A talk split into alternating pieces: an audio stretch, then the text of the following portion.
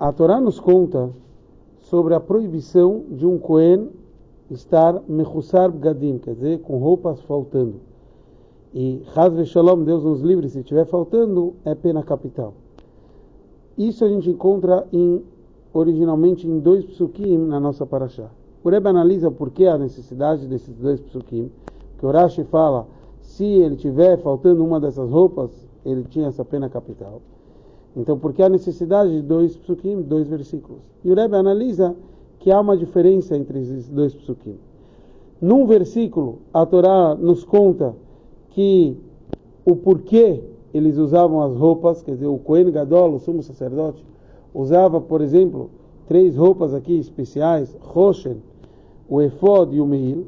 O Roshen e o Efod, essas duas roupas, tinham pedras no qual estava gravado o nome do povo de Israel, das tribos. E o Meil tinha sininhos.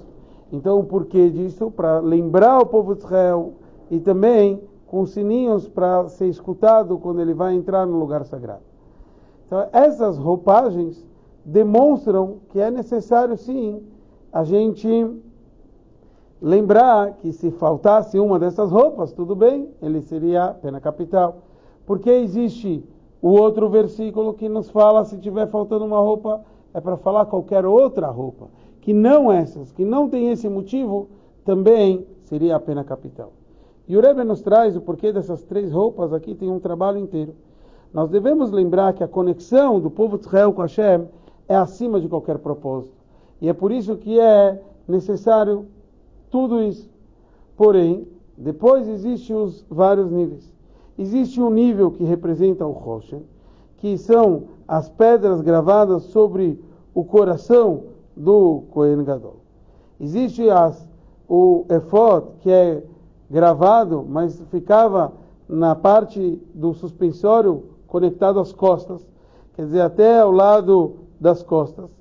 Existe aquele Yudi que tem a ver com o mundo prático, que esse é o conceito do Meil, que nem a gente falou, dos sininhos.